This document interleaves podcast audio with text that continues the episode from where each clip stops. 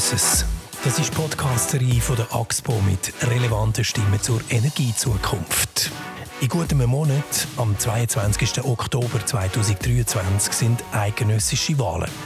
Wir schauen zusammen mit dem Politgeograf Michael Hermann auf den Wahlkampf und auf die Frage, was Klima und Energie dabei für eine Rolle spielen. Michael Hermann im Gespräch mit Karin Frey. Michael Hermann, Sie machen ja mit Ihrem Institut Sotomo für die SRG die Wahlumfrage. Wenn man jetzt schaut, der Wahlkampf kommt in die heiße Phase und wenn man Themen anschaut, in den Medien wird die Frage gestellt, warum macht man Klamauk und führt keine inhaltliche Debatte zu dem Wahlkampf. Täuscht es oder beschweren wir uns alle vier Jahre über einen inhaltsleeren Wahlkampf?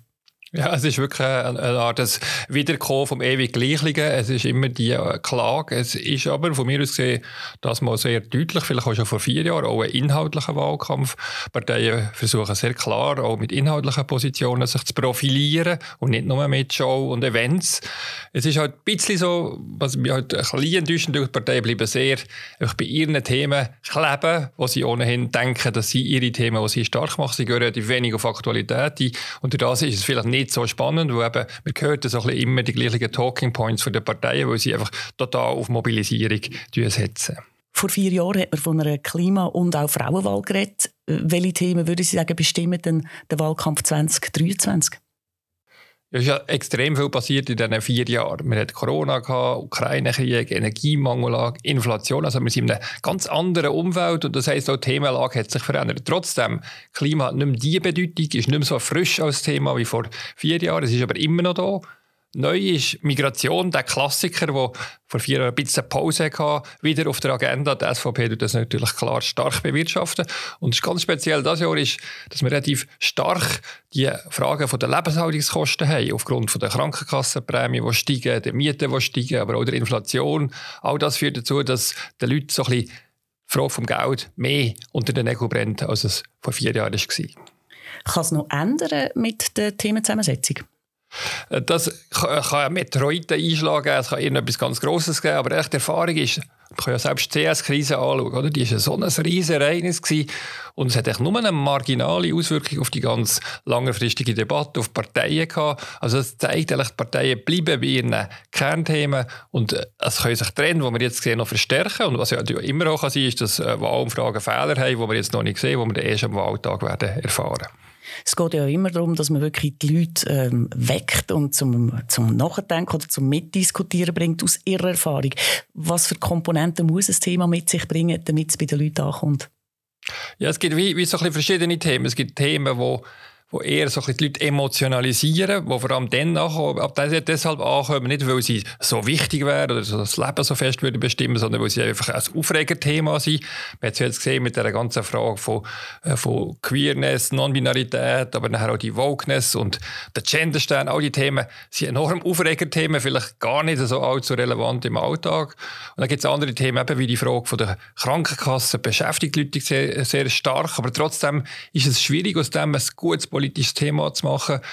Es ist auch nicht einfach so, dass eine einheitliche Meinung darüber würde bestehen, wie man jetzt das Problem könnte lösen könnte. Könnte man über Daumen Teil sagen, ein Thema muss einfach sein, damit alle können mitdiskutieren und vielleicht mit einer Gefahr verbunden oder mit Identität, wie eben bei diesen Migrationsthemen damit es zieht? Ja, es muss äh, einfach direkt auch in den Bauch gehen und es muss auch politisierbar sein. Also es muss nicht auf eine oder andere, die eine oder andere politische Seite einschenken, wie das eben beim Klimathema sehr stark der Fall ist und umgekehrt eben bei der Migration oder eben bei so Aufregerthemen, wo einfach so klare Frontenbildung stattfinden tut. Klimathema ist mein Stichwort. Kann man eigentlich ein Thema auch kaputt machen? Bei uns im Energy Voices Podcast hat der Grünliberale Martin Bäumli zum Thema Klimakleber Folgendes gesagt. Ja, es ist einfach das Risiko, dass die Leute bei einer Abstimmung Nein sagen, weil dann einfach die Leute auf, auf den Geist gehen, um ehrlich zu sein. Und das müssen wir vermeiden. Darum ist auch für uns, für mich ist es unverständliches Verhalten. Aber nochmal, wir machen unseren Job und die Klimakleber sollen machen, was sie wollen. Ist ihre Freiheit. Klimakleber gehen den Leuten auf den Geist und darum will man nicht mehr vom Thema wissen. Stimmt's? Also, also der erste Teil stimmt, der Klimakleber gehen den Leuten auf den Geist sehr weit in die Mitte der Gesellschaft. Das haben wir auch bei unserer letzten SRG-Umfrage gesehen. Das ist wirklich ein echtes Ärgerthema. Aber, und da bin ich nicht einig mit Martin Bäumle, die Leute differenzieren trotzdem zwischen dem Ärger und der Klimapolitik. Wir haben es eben gerade bei der Abstimmung gesehen, beim Klimaschutzgesetz hat es ein sehr klares Ja gegeben, obwohl dann ja die Klimakleber noch viel mehr das Thema waren als aktuell. Also so einfach ticken die Leute auch nicht. Aber trotzdem, them. Es ist eher für mich ein Ausdruck davon, dass wir eine andere Zeit haben als noch vor vier Jahren. Vor vier Jahren ist ja die Klimajugendbewegung enorm gross gewesen, enorm stark. Die Leute sind wirklich mit viel Energie auf die Straße gegangen. Und jetzt sind es ja, glaube ich, noch etwa 45 Leute, die da in dieser äh, Gruppe noch dabei sind und, und da quasi für eine grosse Aufregung sorgen. Aber dass es nicht mehr die grosse Masse ist, sondern nur noch ganz wenige, die dafür, dafür zu extremen Mitteln zeigt ja eigentlich, dass die Stimmung eine andere ist, dass das Klima nicht mehr so stark Emotionen wecken dass die Leute eben nicht mehr so mobilisierbar sind durch das Thema. Und das ist auch genau das Problem natürlich von den Grünen und nicht mehr so mobilisierbar. Unter anderem vielleicht auch, weil wir ja mit 60 Prozent Zustimmung ja gesagt zum Klimaschutzgesetz. Man hat es immer wieder gehört. Ähm, es ist vielleicht ein bisschen ähnlich wie, wie bei Krieg. Es ist zwar schlimm und wir wissen, es ist schlimm, aber irgendwann magst du es einfach nicht mehr hören. Also äh, sicher mag man nicht mehr so für, für das auf die Straße gehen. Es ist nicht mehr so ein Mobilisierungsthema. Ja, es gibt eine gewisse Ernüchterung, es gibt eine gewisse, ja, einerseits bei denen, die die jetzt äh, auf der grünen Seite sind, die, die irgendwie ernüchtert oder enttäuscht sind, dass es nicht schneller geht, dass nicht mehr passiert. Also dort gibt es eine Art äh, eine Bewegung weg von dieser Dynamik. Aber auch in der Mitte von der Gesellschaft, wo, wo das halt im 19. ist das ein Thema gewesen, das echt neu aufgekommen ist. Also das hat man ein bisschen vergessen. Bis zum 18., zu dem Hitzesommer, ist das Thema Klimawandel fast ein bisschen aus der Agenda verschwunden. Also in der Wissenschaft ist es natürlich immer ein grosses Thema gewesen. Da sagen, der Klimaforscher Thomas Stocker würde sich die Haare ja, genau. raufen, oder? Der predigt seit 30 Jahren. Absolut. Es ist, es ist grundsätzlich ein grosses Thema, ein wichtiges Thema, aber es ist nicht breit diskutiert worden. Ich mag mich noch genau erinnern, bei der Wahl 15 haben wir es auch bei der Herausforderung gar nicht als einzelnes Thema abgefragt, weil es so unter fernen Liefen war. Einfach, das war auch noch Fukushima, es sind ganz andere Situationen. Man hat von Klimapause geredet und dann im 18 ist das so richtig in die Mitte der Gesellschaft, aber auch fast wie ein Meteorit eingeschlagen. Und dann hat es im 19 ja ganz, äh, in ganz Westeuropa hat ja die grüne Welle gegeben. Das ist ja nicht nur in der Schweiz, es eine wahnsinnige Bewegung gegeben, aber ja, das ist wie, eine, wie die Welle, oder eine Welle kommt und nach jeder Welle gibt es auch ein Wellental und das spürt man hier sehr stark. Und ein Wellental, Sie haben es gesagt, das vielleicht auch mit Ernüchterung zu tun hat und einer Machtlosigkeit. Das ist ein bisschen wie der Küngel von der Schlange, weil das Problem ist derart groß. Das ist so und das ist halt auch ein bisschen so, gerade in der direkten Demokratie.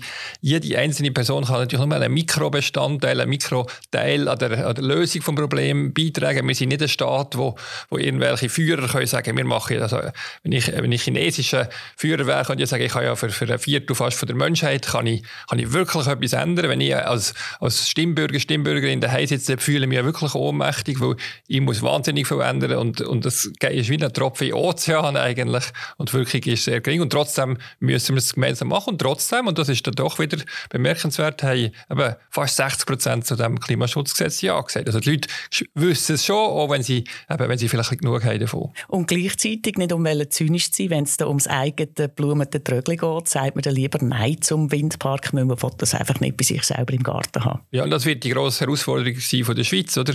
Man hat jetzt ja zwar die Solaroffensive Solar beschlossen, wir gehen da voran, die Politik macht da vieles, was nicht typisch schweizerisch ist, aber meine Befürchtung ist, dass am Schluss die Schweiz eben nicht das Land ist, wo das wirklich so einen grossen Stil wie jetzt Frankreich, wo da grosse Ideen, grosse Pläne hat, kann umsetzen kann.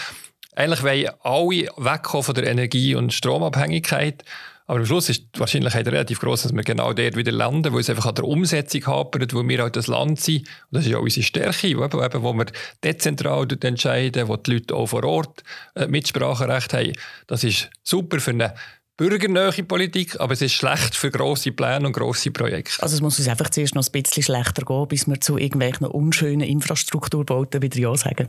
Entweder das oder eben wir, wir bleiben in der Auslandabhängigkeit und bauen das dort, wo es nicht in unserem Backyard steht, sondern bei den anderen im Ausland. Das ist halt häufig so ein bisschen die Lebenslüge von der Schweiz oder auch bei der Ernährungssicherheit sagt mir immer alle sagen, wir möchten die erhöhen, aber am Schluss passiert es eben doch nicht, weil wir doch die Fläche nicht haben und uns doch nicht für eine Verdichtung und eine Intensivierung von der Landwirtschaft aussprechen. Und im Klima ist bei der Energie ist es ein bisschen das Gleiche. Gehen wir zurück zu der Wahlen. Frage, wie wichtig ist eigentlich die grundsätzliche Haltung der Stimmbevölkerung? Also ob zum Beispiel die Menschen optimistisch in die Zukunft schauen oder ob das Bedürfnis nach Sicherheit dominiert? Das ist sicher ein wichtiger Faktor und ich glaube, speziell am 19. ist es wie eine, eine außergewöhnlich optimistische Stimmung gewesen. Oder man kann sich das heute fast nicht vorstellen, aber es hat ja eben dann jahrelang nicht wirklich Krise gegeben. Die Bankenkrise ist lang her. Wir hatten äh, Vollbeschäftigung gehabt, mehr oder weniger. Wir hatten äh, das Wachstum gehabt, Wohlstand und man hat sich so ein bisschen um die Themen können kümmern, die die Zukunft betreffen. Und jetzt haben wir Verunsicherung und Verunsicherung führt halt sofort dazu, dass die Leute ein bisschen konservativer werden, aber dass Sicherheit das Thema wichtiger ist, dass es wieder noch stärker ums eigene Portemonnaie geht. Und das spüren wir und das allein führt schon zu den typischen Bewegungen, die wir jetzt hier erwarten. Und wenn wir den Fokus auf die Energieversorgung legen, wie positionieren sich dort die Parteien, wenn es um das Thema Energie und Energiestrategie geht? Ja, da war ein ganz spannender Effekt. Gewesen. Oder die Grünen haben eigentlich im 19. wirklich sehr, sehr stark zusammen mit den grünen Liberalen das Umwelt- und Klimathema für sich beansprucht. Das war extrem schwierig für alle anderen Parteien, für die FDP oder für die SP, da auch zu punkten. Und seither hat doch etwas geändert. Und das hat damit zu tun, dass gerade die Grünen ja eine sehr starke Art, äh, fast eine idealistische Vorstellung haben, wie wir mit diesem Problem so umgehen. Nämlich im Sinn von, wir können nicht einfach eine technische Lösung dafür haben, wir müssen unseren Lebenswandel ändern, wir müssen weniger Ressourcen verbinden, wir müssen naturnäher werden. Und was jetzt aber passt, ins, äh, passiert, insbesondere eben seit der Energiekrise, seit dem Ukraine-Krieg, ist ja, dass es plötzlich viel mehr um technische Lösungen geht, dass es um Zubau von Energie geht und nicht um weniger Energieverbrauch. Und in dieser Debatte fühlen sich die Grünen eigentlich gar nicht wohl, oder? Man hat es ja gesehen, oder? Sie, sie haben sich bei der Solare-Offensive mehrheitlich enthalten. Sie jetzt auch wieder skeptisch vor Ort im Wallis bei so einem Projekt. Da kommt dann so die andere grüne Natur raus und es ist da eher plötzlich die SP auf der linken Seite, wo, wo sozusagen auf ihre Erfahrungen der Energiepolitik kann setzen kann. Oder sie wiederum mehr die bürgerlichen Parteien, die weniger Hemmungen haben, so Grossprojekte umzusetzen. Und gerade der Solarbereich ist es total spannend, ist ja früher so etwas Esoterisches fast ein bisschen Und plötzlich ist es auch etwas, wo eine Art so Energiepolitiker im bürgerlichen Lager als tolle Idee anschauen. Schon spannend. Ich habe gerade letzte mit so einem Jungunternehmer, mit einem Start-up geredet, der eine Solaridee hatte, die machen Faltdächer. Und er hat gesagt, was er feststelle in der Schweiz, gerade speziell, wenn man mit einer neuen Idee kommt, dann muss also recht kämpfen, bis man jemand das eine gute Idee findet. Die sind dann auf den deutschen Markt und sind viel schneller angekommen dort. Also, dass man wie bei uns sagt, zuerst, nein, jetzt machen wir mal einfach jetzt halt und so, bis dann mal etwas Neues. Ist auch ein bisschen typisch.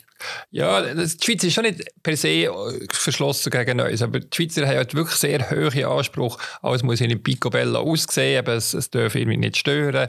Es, es, und darum ist man sehr zurückhaltend, wenn es um Lösungen geht, die immer ein bisschen Eingriff sind, ein bisschen eine neue Ästhetik äh, beinhalten. Da sind wir schon sehr konservativ. Wenn wir jetzt noch einmal auf die Wahlen schauen, nach den Wahlen wird auch der Bundesrat neu gewählt und es braucht eine Nachfolge für den Alain Berset. Wie schätzen Sie sie? Bleibt die Zusammensetzung vom Bundesrat gleich?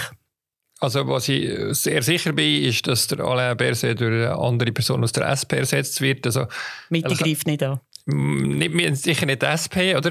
Ähm, also es ist ja so, dass ja alle Bundesratsparteien haben kein Interesse, ihre Macht mit den Grünen zu teilen. Also die Grünen werden es extrem schwer haben, vor allem wenn sie wie erwartet werden verlieren, können sie es ehrlich gesagt vergessen. Was aber spannend ist, hat jetzt ja auch das letzte Wahlbarometer gezeigt, oder, dass, dass es möglich wäre, dass Mitte die FDP überholt. Und das wäre eine ganz andere Situation. Dann kommt plötzlich ein viel realistischeres Szenario auf, nämlich, dass der FDP, der zweite FDP-Sitz zu der Mitte könnte wechseln. Es ist immer noch wahrscheinlicher, wenn niemand zurücktritt, dass nichts passiert, aber trotzdem mittelfristig könnte es eine Verschiebung geben, wo eigentlich alle außerhalb der FDP und der SVP, wo ja wahrscheinlich keine Mehrheit werden haben im Parlament, ein Interesse haben, sozusagen die Macht ein bisschen von dem rechtsbürgerlichen Block wegzunehmen und mit der Mitte auch selber eigene Ideen eher umsetzen umsetzen. Der Mitte-Chef Gerhard Pfister hat ja aber eigentlich bereits mehr oder weniger angekündigt, nein, wir greifen nicht an, oder? Ja, das war seine alte, alte Schiene. Gewesen. Er kann natürlich nicht von einem Tag zum anderen von der abkommen, aber bereits so kürzlich in so Podien ist er plötzlich so ein bisschen wankelmütig geworden. Ah.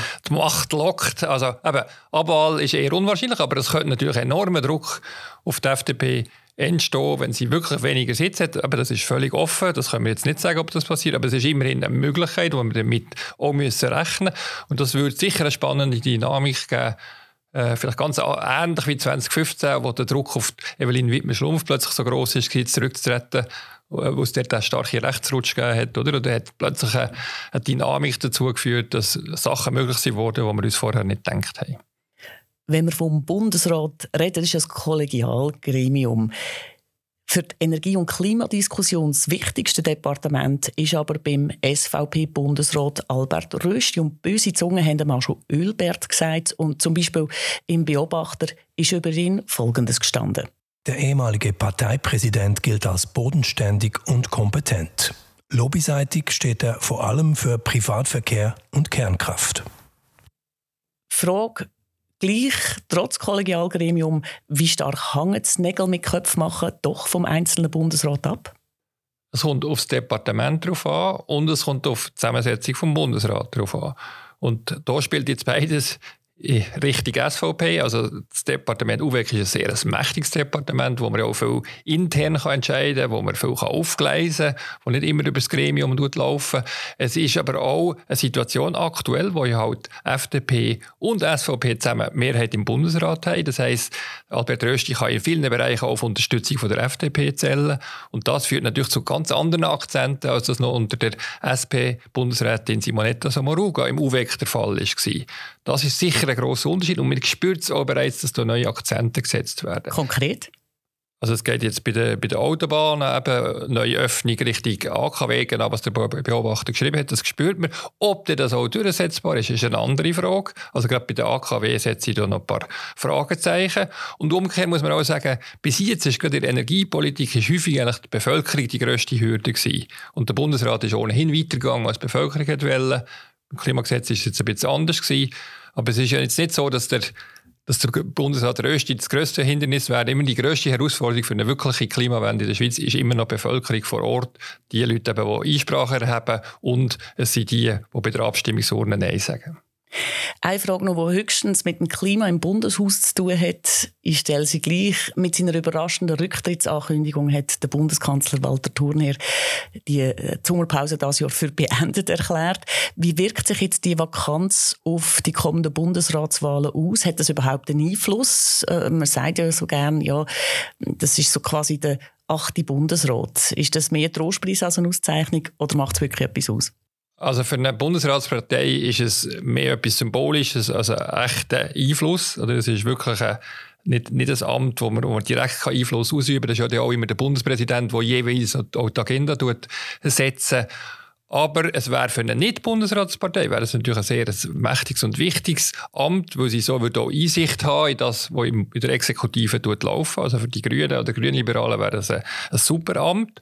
Aber jetzt für die FDP, Mitte oder SVP, so viel macht das nicht aus. Aber das, was natürlich ist, wenn wir jetzt von der Op Option reden, dass Mitte könnte die FDP überholen, dass es da Bewegung ins Spiel gibt, dann wird es plötzlich zu einem Preis, den eigentlich gar niemand haben will. Weil wenn Mitte jetzt der Bundeskanzler hat, oder? Ist es natürlich wie ein Hindernis, einen zweiten Bundesrat zu haben. Also ist sie vielleicht fast froh, dass sie da los könnte werden. Und umgekehrt, wenn man jetzt der FDP würde geben, Sitz, dann würde die FDP fast eingestehen, dass sie auf einen zweiten Bundesratssitz würde verzichten. Also, es ist ganz spannend, aber es kommt echt auf den Ausgang davon, an. Wenn die FDP wie gehabt vorne bleibt, eben wird da nicht sehr viel passieren und wird es keinen Einfluss haben. Es bleibt also spannend. Bleiben noch eine Sekunde bleiben wir noch einen Moment bei der Mitte, wo könnte die FDP überholen.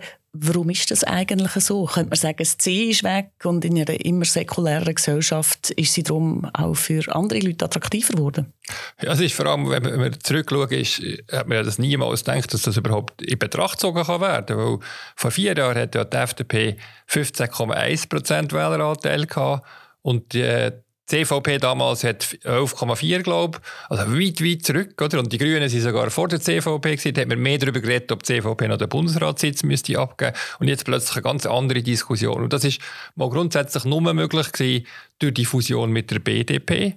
Und die Fusion hat neue Wählerinnen und Wähler auch aus eher protestantischen Regionen der Schweiz in die Partei geholt, die ja vorher sehr viel Widerstand hatten. Also die CVP hat es nie geschafft, aus dem katholischen Milieu rauszukommen. Und die Schweiz ist halt doch äh, mischkonfessionell. Und da war die BDP ein ganz wichtiger Faktor. Gewesen.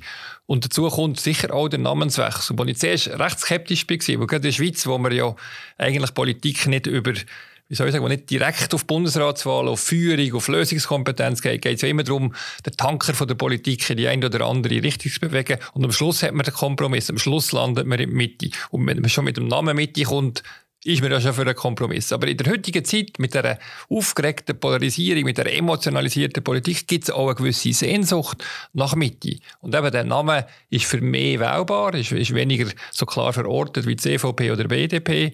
Und darum ist der Name, der mich öffnet und der Name, der vielleicht gar nicht so schlecht in die Zeitgeist passt, der zu der Fusion her auch noch eine Perspektive für die Mitte gibt. Also so eine Sehnsucht nach einer vernünftigen Politik, unaufgeregt und jetzt einfach mal mit gesundem Menschenverstand Zustand. Genau, also man spürt ein bisschen die Sehnsucht, ob das längt, werden wir sehen, aber ja, das ist eine Sehnsucht, die wir jetzt vor vier Jahren in dieser Art nicht haben gespürt Jetzt sind die, die Grünliberalen und die Grünen wahrscheinlich ziemlich am Rudern nach ihrer Sotomo-Umfrage. Es zeichnet sich ab, sie werden verlieren.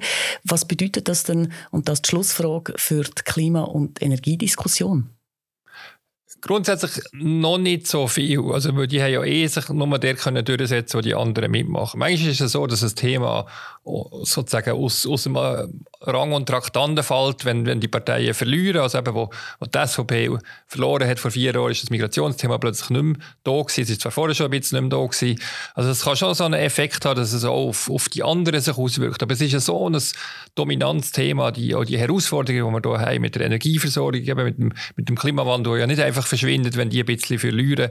Also es wird immer noch das Thema bleiben. Am Schluss ist es eigentlich fast viel wichtiger, wer echt sozusagen der, die entscheidende Mitte-Stimme ist, also wer Mehrheiten macht in dem Parlament und wo, wo die Mitte liegt. Wenn die ein bisschen ökologischer ist, wird es andere Resultate geben, als wenn sie eben total auf Autobahn und AKW ausgerichtet wäre. Wir beim Energy Voices Podcast diskutieren es definitiv weiter. Ganz herzlichen Dank fürs Gespräch, Michael Hermann. Danke euch. Voices, der Podcast von der AXPO. Wir freuen uns auf Ihr Feedback via Mail auf podcast.axpo.com oder via Twitter unter dem Hashtag Energy EnergyVoices.